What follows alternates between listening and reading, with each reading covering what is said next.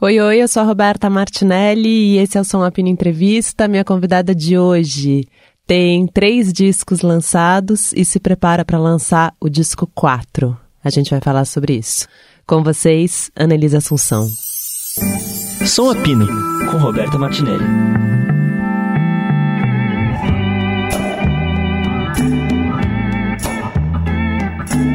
Então vamos começar a entrevista. Eu e a Annelise, a gente está conversando há meia hora e agora a gente vai começar a entrevista. Estou marcando o início dessa entrevista para que seja o início dela. Pronto. Perfeito. Annelise Assunção, brincadeira. Annelise, olha, várias coisas. Primeiro, é, eu vou, quando eu voltei a gravar essas entrevistas aqui, o Som Apino virou um tratado sobre várias coisas e que eu acho que super te diz respeito o tratado de que virou, mas virou um, muita gente, muito artista, muito incomodado com o mercado da música destruído, que eu acho que era um mercado independente que a gente foi construindo, vocês foram construindo também a formiguinha e um desgoverno e uma pandemia meio deixaram tudo assim, praticamente destruído. E aí eu, eu fiquei pensando, né? E muitos, muita gente falando é, que se sente fracassado na música num tempo como esse ao mesmo tempo em que as pessoas não param de lançar e não param de criar e estão dando entrevista, então é um fracasso que não é um fracasso. Aí eu vejo gente falando: "Ah, mas o artista tal tá falando que é fracassado, imagina eu". Então, enfim, esse eu acho que é o panorama inicial. Sim. desse caos que a gente vive. Como você sentiu isso tudo? Olha, eu acho que assim, a gente vem vivendo uma transformação bem bruta, né? é, assim, eu posso dizer, desde quando eu gravei o meu primeiro disco com a Dona Zica, há 20 anos atrás, para hoje, né? Consideravelmente é, bastante tempo para algumas coisas, mas não muito para outras. A gente nota que a coisa, né, a, a, invasão tecnológica, a invasão do digital, essa, essa, esse oceano de possibilidades que é o mundo digital, não tem volta, não tem assim, ah, eu gosto do LP, faz LP, tem um vitrola em casa, tudo isso é, é quase um souvenir. Não tem como nunca mais o mundo voltar a ser um tipo de produção como já foi, em relação principalmente ao produto físico. Mas, e sobretudo, a, a democratização do acesso aos, né, às as produções. Então, tem um lado que é maravilhoso, eu vejo. É, a quantidade de, de, de, players, de streamings que uma música, um artista pode alcançar sendo independente, é realmente inédito. Isso tem que ser olhado com, é, com atenção, porque é a prova de que existe gente, existe público afim quando ele é ofertado, quando ele tem a possibilidade de escolhas, de elaborações e fazer suas próprias né, decisões da que vai tocar na sua própria rádio, na sua própria rádio, no seu celular, no seu mundo, Sim. né? Então, porque né, você que trabalha em rádio também deve sentir mais ainda isso, uma das poucas pessoas, dos poucos programas que existe sobre música brasileira. Então, é também um ato heróico, de certa forma, poder comunicar a música brasileira que está sendo feita agora.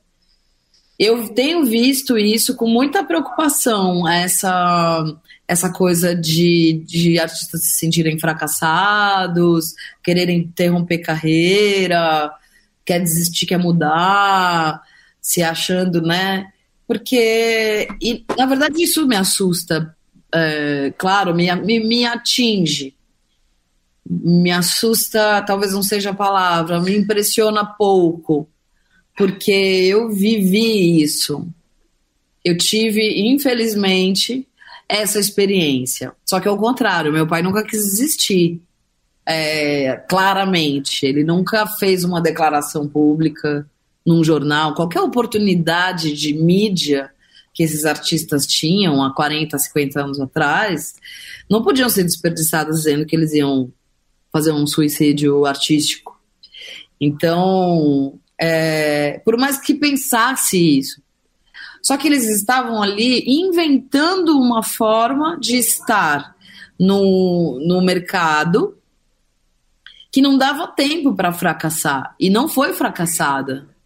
Foi é, muito bem sucedida, na verdade, né?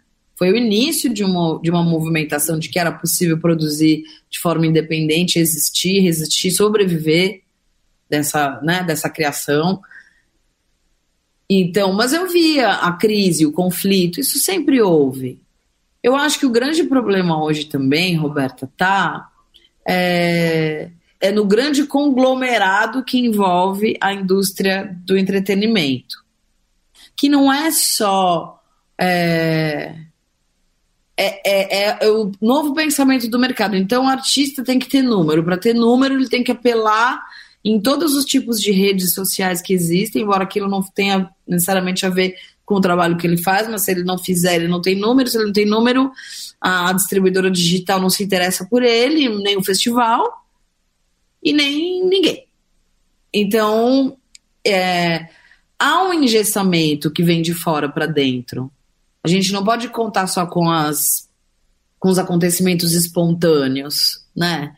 Que acontece espontaneamente, uma, um, uma coisa que viralize, seja uma música ou, ou um, um jeito de se comunicar no, no, no TikTok. No, essa regra há tempos que ela não. Sim. Algumas regras a gente sabe que vão ser bem sucedidas, é, como por exemplo a nudez, ou é, sei lá, a comida, ficar falando de, né, de do que se come, de como se come, e, ou sei lá, enfim, algumas coisas realmente é, a gente já sabe que tanto que já existe até um termo, né, para isso, que é o biscoito. Então, é, é, é, acho que a gente tem que aprender, tem que tá, tá aí batendo a cabeça, assim, para que, que pessoa, que artista que eu quero ser no meio dessa loucura que eu não consigo mais ser só uma artista, entendeu? E é uma, mas é uma loucura, e aí falando até pessoalmente, porque tem um lado que a gente sabe tudo isso, né? Que a gente sabe é, de algoritmos, a gente sabe de, do valor do trabalho, cada um individualmente, não sei o quê, mas mesmo assim, mesmo sabendo de tudo isso, existe no fundo ali um será que, será, né? É, isso é, mas acho que isso é uma questão humana que antes não era transmitida, né? no final das contas, artisticamente mais ainda. É, talvez fosse transmitida até mesmo através de obras, com obras mais críticas, né? Com discos, com filmes, com peças de teatro que faziam realmente menções críticas e, e estimulavam o pensamento das pessoas sobre o modus operandi desse, desse aspecto ou de qualquer um outro que não fosse padrão. A gente também tem visto menos isso, né? A gente tem visto menos as produções é, com, a, que, que, com requinte de subjetividade, que, onde, onde o artista consiga extravasar essa angústia, de certa forma, que se sente, através do que ele mesmo, do, do que ele sabe fazer, que é a arte. Porque hoje a gente como artista, está mais preocupada em criar uma obra que vá agradar, que ou que seja palatável. A gente começou a, se, a duvidar de nós mesmos, assim. Acho que esta, esta talvez tenha, essa acho que é a característica mais triste que eu percebo. E digo isso é, por mim mesma. Muitos momentos eu fico pensando, para que mais um disco no mundo? Tem tanta coisa acontecendo, ninguém, ninguém precisa. E como a gente interpreta o disco como um filho, é o mesmo pensamento quase. Para que mais uma criança nessa humanidade que já não dá conta das que estão aí? Ao mesmo tempo, como você pode tirar de alguém o desejo intrínseco de ter um bebê ou um filho? Então, é muito. Tem uma teoria, né? Sobre isso, de eu fico me questionando em vários momentos, gente, eu posso ficar compondo e outras pessoas é, podem se interessar pelas minhas composições, eu não preciso eu ficar fazendo. Eu não tô achando mais que eu não, não tô sentindo que eu me encaixe, eu não tô achando que tenha essa importância. Daqui a pouco acontece alguma coisa em que é uma resposta completamente diferente, no qual é, e, que são coisas que realmente estão mais fora da virtualidade, mas dentro dela acontece, mas fora. Quando eu comecei a voltar a fazer shows agora, que eu começo a encontrar as pessoas de novo e recebo as cartas, as conversas, as, as confissões, é, ou as emoções, eu consigo sentir a emoção de alguém, me dizer a importância do trabalho que eu faço. Aí dá aquele tipo, não, beleza, acho que eu consigo continuar mais um pouquinho. Eu acho que o mundo virtual deu esse sentimento, porque quando tudo, quando veio a pandemia e tudo isso aconteceu, o que eu acho é que a gente, todo mundo se virou para o meio virtual, em que é, voltou a operar uma lógica quase antiga de gravadora, de não sei o que, de quem tem muito número ganha para live, quem não tem não ganha. Tem, e o, o, mercado ficou como era, voltou a ser o que era antes. E acho que realmente o mercado independente sumiu nesse meio. Então eu acho que esse sentimento vem um pouco do meio virtual mesmo, porque no meio real, é, na, na, vida real, isso não, não, não, não existe de. Assim, claro que tem graus, mas não é o que se vê. Não, não é. E, e um, por isso que eu acho que tem que é um conglomerado esse pensamento da produção, porque é, se a gente tivesse quem está em posições mais privilegiadas dessa estrutura, dessa cadeia, que são os, os grandes festivais, as grandes produtoras, os grandes as marcas, que agora também entraram e, e começaram a criar um entrecruzamento com a produção musical, que isso é não é inédito, mas é recente a forma, né? Porque antes a gente tinha o Zeca Pagodinho fazer propaganda de cerveja. Sim. que mais? não sei, né? Não, não era uma. Sim. Então isso mudou, isso também tá. E aí a marca só vai se interessar pelo artista que tem muito número, e enfim, ok. Mas se a gente conseguisse, é porque eu sou realmente uma pessoa que tem um pensamento, de fato, mais comunista no sentido de. É, eu acho quase hipócrita também da minha parte, eu tenho uma postura política na vida no qual eu quero que todo mundo tenha um pouco, sem, e, e, e, dentro do trabalho que eu faço e da música e da arte que eu faço, que eu faço para sobreviver disso, isso não, isso não parece ser uma coisa possível. E isso é dito por pessoas que querem a mesma coisa que eu politicamente. Então, por que que alguém precisa é, é, monopolizar os poderes, o, o capital, o acesso? Uh, por quê? Por que, que quem tem isso também não, não dá um recuo e, fa e fala: bom, já que eu tenho muito, então eu vou criar redes de possibilidade para quem precisa dessa. Só que é muito triste muitas vezes isso dentro das artes, porque isso fica parecendo um mecenato eh, Sim. monárquico horroroso, entendeu? Sim. Então fica concentrado o tudo que a gente é, critica é, politicamente parece que está super longe né, da gente. Ó, oh, a grande concentração de dinheiro na mão de poucos. Não está longe. Está perto de todo mundo. A gente conhece pessoas que estão concentrando poder dentro do, do universo do entretenimento e que, e que acham e que criticam a meritocracia da, da, né, do outro lado. Sim mas não consegue perceber que se beneficia e que muitas vezes está tá respondendo, está usando esse, o argumento do, do, mérito de uma forma confusa, porque o mérito é quem não tem. Quem pode dizer quem tem mérito e quem não tem dentro de uma produção de arte? Isso é uma loucura. Eu já acho uma loucura. Então eu, eu sinto isso, eu sinto que a gente poderia ter é, uma um mercado mais fluido e democrático, se a gente não tivesse, se o mercado da música não refletisse exatamente a sociedade e o pensamento político de todo um sistema. Porque eu tenho um festival onde eu tenho o pensamento do headliner, para trás, né? Então, quem abre, as condições que, de, de dos, dos, artistas que abrem os shows, que fazem mais cedo, que, enfim, é sempre, né? Sim. É, é sempre uma história que vai. Aí eu espero no próximo ano ser, não ser a primeira, a ser a segunda. Aí no próximo ano você quer ser a terceira. Para um dia, quem sabe você chegar a ser um headliner. Quando, na verdade, poderia existir a possibilidade de não importar a posição que você está diante de um festival, se todas as pessoas que se apresentarem lá puderem usar o mesmo equipamento de som bom, a divulgação ser massa para todo mundo, porque enquanto a gente tiver panfleto de festival com nomes gigantes e nomes minúsculos, não dá quem está contratando não está contribuindo para mudança alguma de pensamento. Nossa, Bom, eu nessa me fudi, né? Porque, assim, meu nome é imenso, então ele nunca vai ser grande.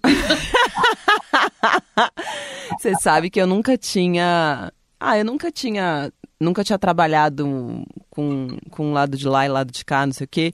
Mas quando eu fui fazer o Acorda Amor, rolou isso, né? Quando a gente foi vender. Ah, esse é o cachê do sei o quê, esse é o cachê. Aí eu falei, o quê?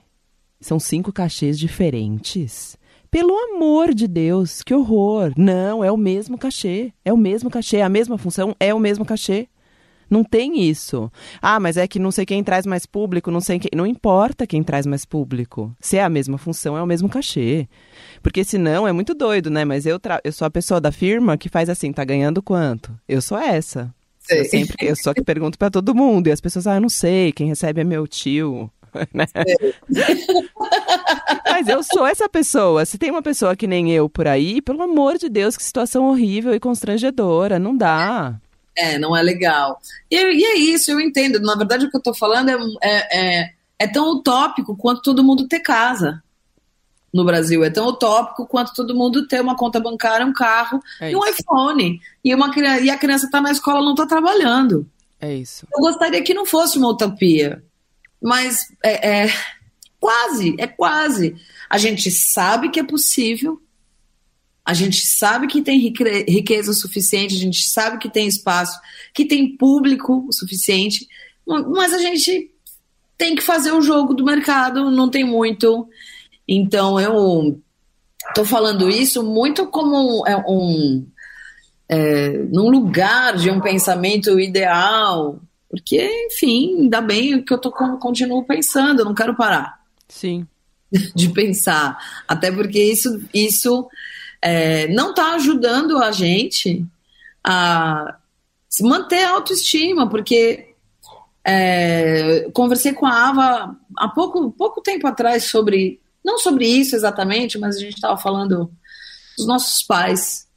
E e como, claro, num, num lugar muito delicado, a gente pode é, ter essa teoria, ter uma interpretação de que essas pessoas, a forma como elas morrem, é, esses artistas, é, há uma, de certa forma, uma interpretação que a gente pode chamar de assassinato cultural.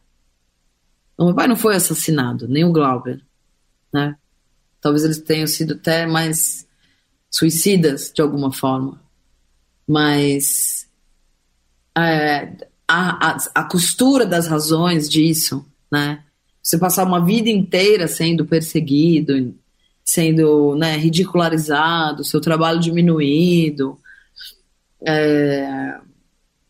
Então, acho que num contexto, sei lá, num pensamento assim mais distante, é, a gente viu isso acontecer com outros artistas também, inclusive contemporâneos de, de agora, do nosso tempo. É, né, pessoas que se retiram de alguma forma. Então, o Jaider, por exemplo, né, um grande artista visual, plástico, que, enfim, acaba tendo. A gente fica com uma lamentação: oh meu Deus, eu tinha tanto a oferecer e estava no início de tudo, era uma grande promessa. Eu vi tantas pessoas falando isso, sem perceberem que justamente essas expectativas é, podem ter contribuído, inclusive, sabe, para ah, para uma desorganização mesmo, né? De para onde está indo a arte que a pessoa está produzindo. Eu não posso ficar falando aqui dele, enfim, eu não sei. É mais porque eu estava realmente tendo essa conversa com a Ava sobre como foi com meu pai com o dela e e porque a gente também tem visto isso, muita gente. Só que eu também, Roberta, convivo com muitas pessoas, como por exemplo a Alzira, que hoje é o aniversário dela, Alzira E, uma incrível cantora e compositora, é, infelizmente pouco conhecida pelo grande público no Brasil, que não existe a menor possibilidade de parar, de desistir. Não existe. E é um, uma força, é um gás, é um. que quando a gente pensa nesse tipo de coisa e encontra com a Alzira e vê ela, você, eu, eu me sinto envergonhada, inclusive, de ter pensado com todo. todo é, com tudo que eu tenho pela frente, ou não, mas enfim, quero ter. Entende que eu quero que eu tô falando? Talvez esteja, esteja, mas é engraçado tudo isso, porque você de fora, e eu acho que para quem te acompanha, você também é essa figura forte essa figura. E eu acho que muito pela história do teu pai e acho que muito pelo que você contribuiu depois para a história do seu pai. Porque eu acho que o trabalho que vocês fazem de resgate da obra do teu pai é muito fundamental para tudo que se alcança. Então, é, eu acho que existe essa formação que é muito forte em você, existe essa vivência, mas existe esse caminho muito muito definido. Então, sei lá, quando eu vejo quando eu vejo alguma coisa é, quando eu vejo você escrevendo alguma coisa sobre essas dificuldades, sobre, sobre alguma. Eu fico, nossa, tipo a Annelise, porque para mim você é essa pessoa que foi que vem com esse ensinamento e que fez um belíssimo trabalho em cima da obra do teu pai e que tem muito, muito a certeza artística do que está fazendo. Por isso até que eu te perguntei, né, se às vezes lá no fundinho, né? porque porque bate, porque é humano também bater tudo isso. Ah, é que nem é, é, lamber sabonete. Entendeu? Não adianta dizer que nunca. Com certeza, todas as pessoas do mundo, em algum momento, quiseram pôr na boca aquilo. Não sei porquê. Então, é isso. Eu acho que a gente tem isso. Tem, é, é a minha maior. É, é a maior prova de que eu sou uma pessoa humana. É. Claro que eu penso nisso. E eu não penso, não acho que. Penso nisso que eu digo é. Questiono a minha, minha necessidade artística ou o meu trabalho, enfim com tudo, mesmo agora com essa, né, essa questão de, do furto dos óculos, também foi uma coisa que eu fiquei pensando, por que, que eu tô fazendo isso? Para que, que eu tô fazendo isso? Por que, que eu. Será que eu acho que tem muita importância? Será que eu acho que tem mais importância do que tem? É... Porque eu não podia mais me sentir roubada pessoalmente.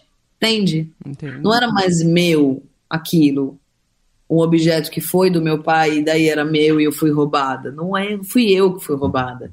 Então foi confuso para mim entender porque eu me senti pessoalmente é, e não, né, não, não senti, acho que não, acho que a pessoa que fez não, eu acho, né?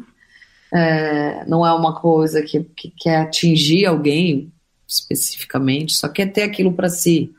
É, eu acho também. Não sei então... se, é, então se a gente está sendo otimista, né? No sentido de esperançosas do mundo.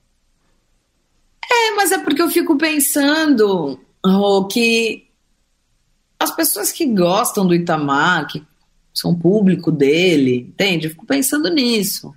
Talvez eu esteja sendo até arrogante em achar que o público do Itamar é, hum. não seja um público possível de fazer coisas escrotas, entendeu? é uma loucura, mas enfim, eu, eu fico, gente, mas quem gosta do meu pai é, é legal. É um tipo não é uma pessoa que rouba e que né? Enfim, Acho que é bom explicar isso, né? Pra, se alguém não souber que tá ouvindo, mas é, foi no Centro Cultural São Paulo. Ainda tá tendo a exposição? Não, a gente retirou a exposição uma semana antes do, do fim, né? Do que seria o fim. Então, e aí foi furtado um óculos e já foi espalhado nas redes sociais, pedindo para devolver e, e, nada até agora. É, é, foi aberto mesmo um inquérito, né? Eles começaram a fazer toda uma investigação agora com perícia e tudo mesmo, porque é, né, é, é, é necessário, né? Não tem como fazer uma denúncia é, como museu e está, estando dentro de uma instituição como centro cultural, a gente não tem nem a escolha de é, não avançar com um pedido, um inquérito, né? Se ele vai ter resultados, não sabemos, mas acho que também é importante é, somar nessa estatística aí, né? No fim das contas, pode ser só mais um número para a estatística, mas é, é isso, né? Dúvidas, dívidas.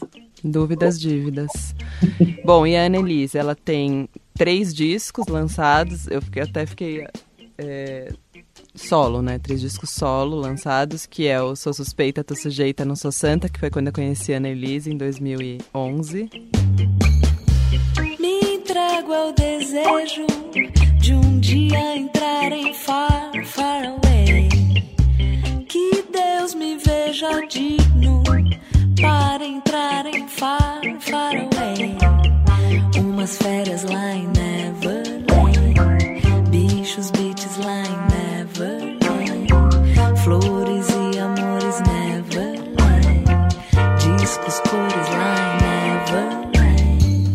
Aí tem o Amigos Imaginários depois de 2014. Marginal parada, não gosto. Burocracia, não gosto. Guerra no Golfo, não gosto. Panela vazia, não gosto. Pôr do sol na praia, cerveja gelada. As crianças no quintal. No céu, querubim, seu zoinho. Taurina 2018. Gosto do que sou quando estou com você. Tem gosto de fundo azul. O cheiro de água que sinto quando te encosto. Congela o ano em agosto. Gasto os dias com teu gosto. Na minha boca gasta de tanto amargar. Saudade que desgasta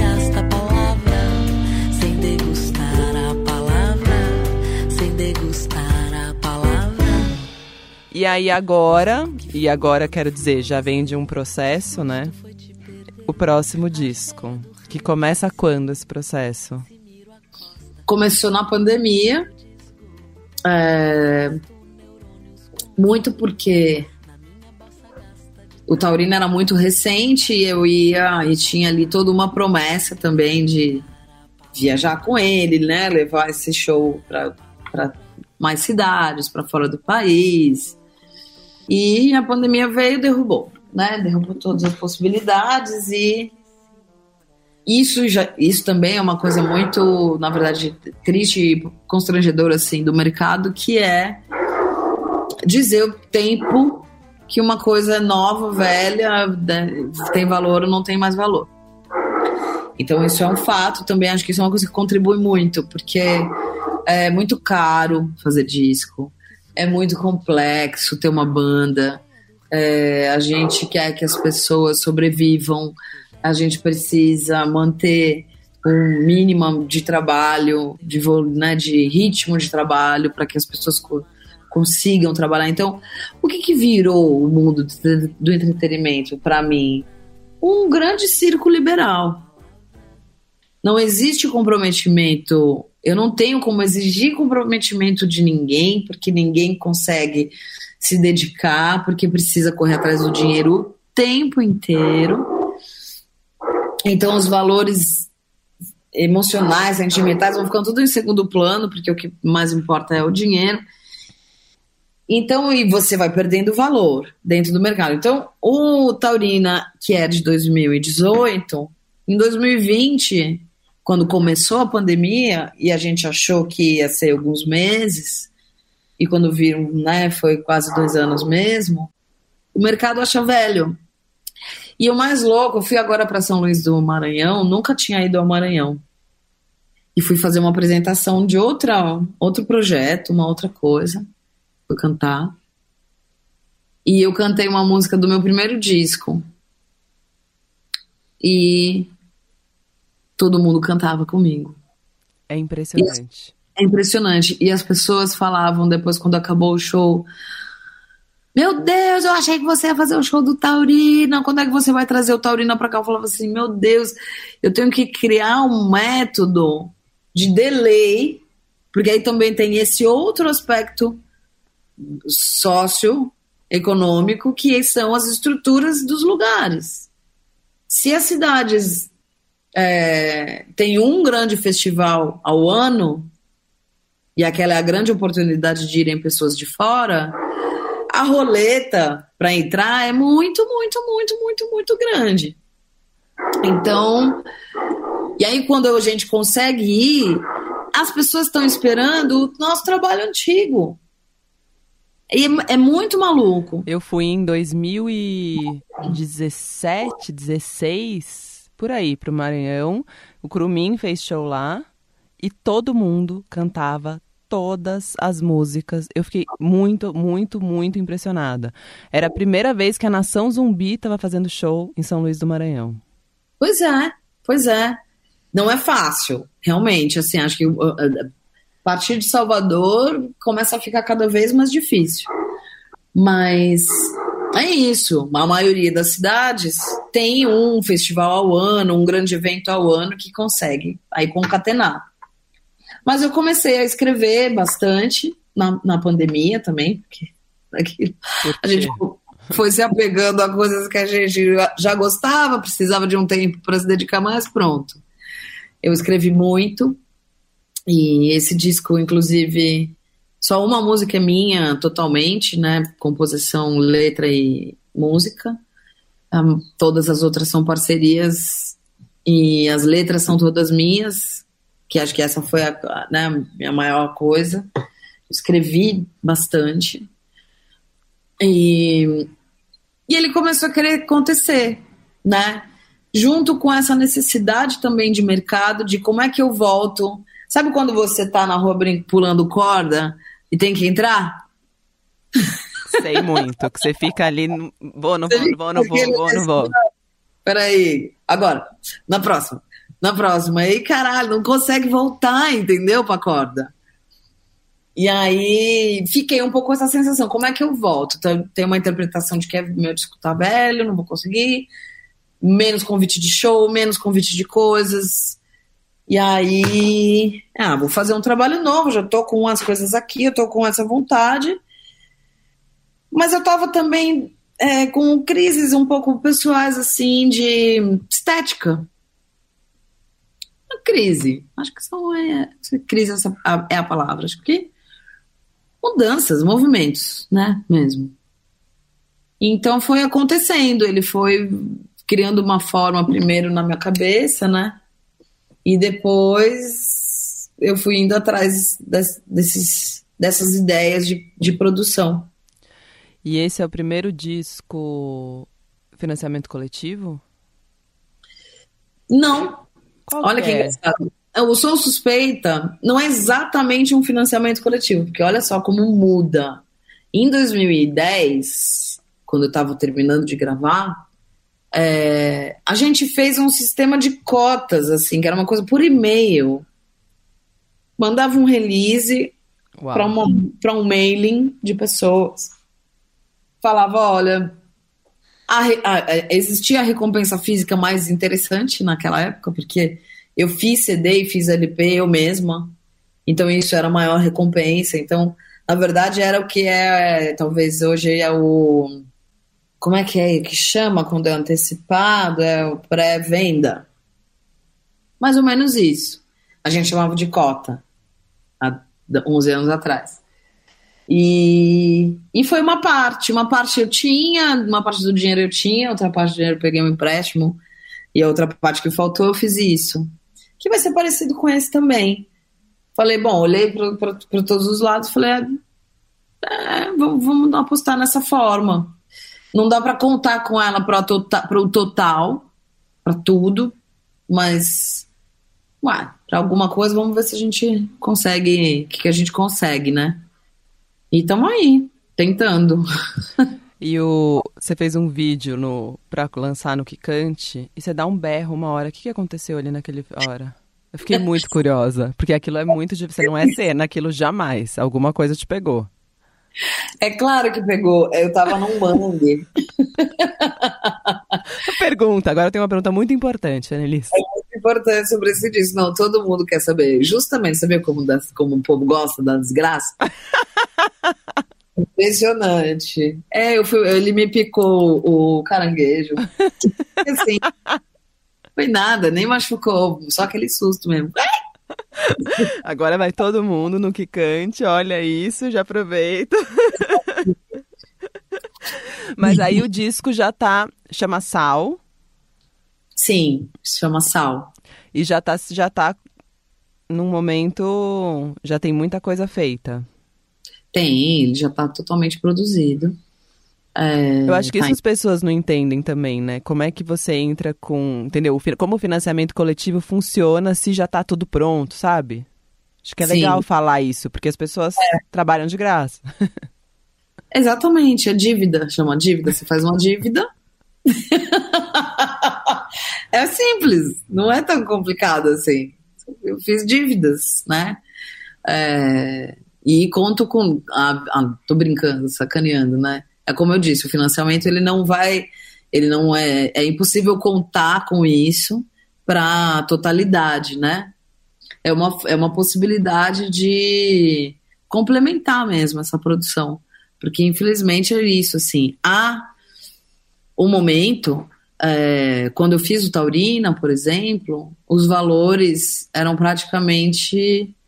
é, a gente está falando hoje de valores de hora, estu, hora de estúdio, hora de trabalho, aluguel de equipamentos, enfim, trans, transporte, comida, alimentação de uma, né, uma semana de gravação num estúdio. Então, a conta desse disco é, é absurdamente mais cara é, tão pouco tempo depois.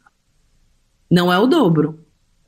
Então, é mais que o dobro, é bem mais que o dobro. Uau. Então, e porque tudo acompanha, né? Sim. A gente teve realmente um dos piores momentos de inflação, energia elétrica. Se em 2014, é, é, é 18, quando eu lanço Taurina, é, um estúdio pagava mil reais de conta de luz, esse ano foi três mil reais. Então a hora do cara vai triplicar. E a comida, obviamente, e a gasolina, e o Uber que leva as pessoas, e o avião que tem que trazer gente de fora para gravar, ou eu ir para um lugar fazer uma coisa. Então, você, é, tudo restringe, inclusive, tudo vai restringindo, né? Porque é possível fazer online? É lógico. Eu fiz metade da produção desse disco online, remotamente. Super massa, possível, um monte de coisas. Sabemos que não é a mesma coisa, mas possível, uma possibilidade, sim, de custear, de baratear. Então, eu acho que para quem não entende como funciona um financiamento coletivo, acho que tem várias fórmulas. Eu escolhi é, dar início, porque afinal de contas essa é a, é a forma que eu venho fazendo desde que eu comecei. Eu não, não nunca esperei ter o dinheiro ideal para poder realizar e não me agrada nem um pouco a ideia de ter uma gravadora, não, não senti. Não, não é que não me agrada, me agradaria. Se, fosse, se fosse legal, me agradaria, mas se eles não quisessem né, ter o meu disco para a vida inteira.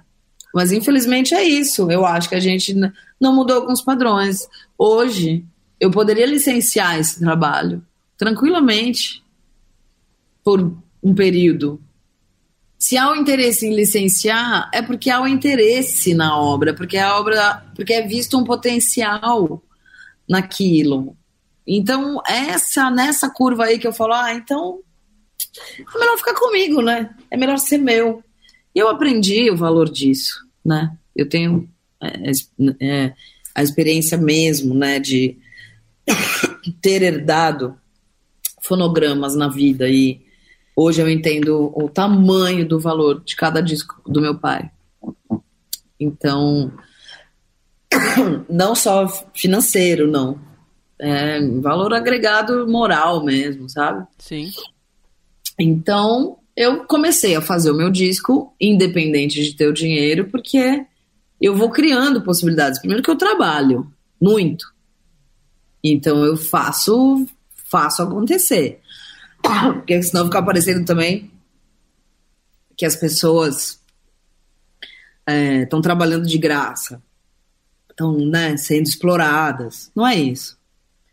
Aí é, é um pacote aqui num estúdio, é uma forma de remuneração autoral diferente. É, enfim, é um apoio de um, um, restaurante, de uma cozinha que consegue me dar um apoio ali, 20, 20 marmitas no dia de uma gravação. Então, e são as formas que eu também acredito é, que são possíveis e que poderiam ser possíveis para todas, né, todas as instâncias sociais, para a escola dos meus filhos, eu gostaria que fosse mais assim, que pudesse ser, né? Então, então é, acho que é por isso que eu consigo chegar nessa etapa da gravação, chegar nessa etapa do disco e agora pôr o financiamento para ver se eu consigo complementar. E o financiamento nada mais é do que abrir para que todo mundo participe. Todo mundo que acredita, que apoia. Não é uma doação, né? Exatamente.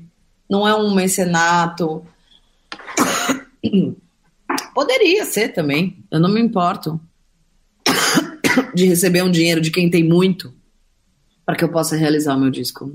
Né? Não, não teria problema com isso. Mas o sistema que está aí não deixa a gente também existir dessa forma, né? É tudo complexo, tanto para quem recebe quanto para quem doa. Então, a gente cria as recompensas. Vai lá, tem isso, fica com a pessoa sozinha, sei lá, tem lá um perfuminho, tem a roupa. Mas isso não é o meu trabalho. O meu trabalho é o disco que eu vou entregar. O óleo, a camiseta, o perfume, o jantar são interpretações liberais de como a gente pode existir. Entende? Enfim, eu talvez Entendo. esteja falando uma coisa que até seja complexa para quem está precisando desse suporte, né? Dessa ajuda. É, mas a verdade é que é isso mesmo, né? As pessoas que querem participar podem participar e elas é, não vão se sentir mal por isso. Elas estão comprando uma coisa. E a gente vive uma sociedade do consumo mesmo. As pessoas são estimuladas pela compra. Primeiro, né? É muito doido. E você vai lançar no ano que vem? Eu lanço esse ano ainda, se tudo der certo. Quando? Já sabe, não? Novembro, provavelmente, mas é, a, a definir a data certinha. A gente, com essa história de eleição, né, acaba ficando essa também... historinha tranquila que tá rolando aí, né? É, uma coisa toa que vai acontecer no ah, próximo meu Deus. E que mexe muito com tudo, né? Tudo. Ah, inclusive com a, com a... E mexeu muito com tudo, não à toa a gente tá aqui falando sobre tanta coisa. É, exatamente. Então, também, né? Não adianta querer ser ignorar, tem que olhar e, e aí ficar falando sozinha, né? Total. Talvez seja melhor esperar um pouco, enfim. Então eu tô um pouco dependendo disso, na verdade, dependendo um pouco como vai ser essa eleição. Pra... A Copa também é um grande acontecimento, mas é... acho que é só legal. É, dependendo do resultado, tá tudo bem. Da eleição. Exatamente. Exatamente. Copa, a Copa a gente tira de letra. A Copa a gente tira de letra. Não, eu nunca deixaria de lançar um disco porque tem Copa, entendeu? É, eu acho, inclusive, complementar. Agora, a eleição fica difícil competir. Então, Deixa... provavelmente, você volta esse ano aqui. Tomara, vamos ver, vamos torcer. Eu acho que sim. Eu acho que sim também, tem que ser. Tá tudo dando bem certo, mas se não for, também vai ser no início do ano que vem. Tá. É, nem sempre a gente também consegue pôr a estratégia que a gente tem em mente, né? E o Kikante, qual que é o endereço mesmo? Que é melhor colocar Kikante Annelise, né? No Google. Olha, é. Tô fazendo ah. isso aqui para ver. Kikante Annelise. Kikante.com.br barra L barra Annelise Assunção Sal. Boa. Mas coloca Kikante Annelise que chega lá também. Chega? Ah, massa. Boa. Obrigada, Annelise. Obrigada a você. Você sabe que meu pai, eu sempre rio, né? Toda vez que eu vou gravar com você, eu falo, pai, vou gravar com a Nelis. Porque ele fala Nelis? Mas ele fala controle pro controle remoto. Ah, entendi. ele vai ouvir e ficar bravo comigo. Desculpa, pai. Beijo. Ai, beijo, pai da Rô.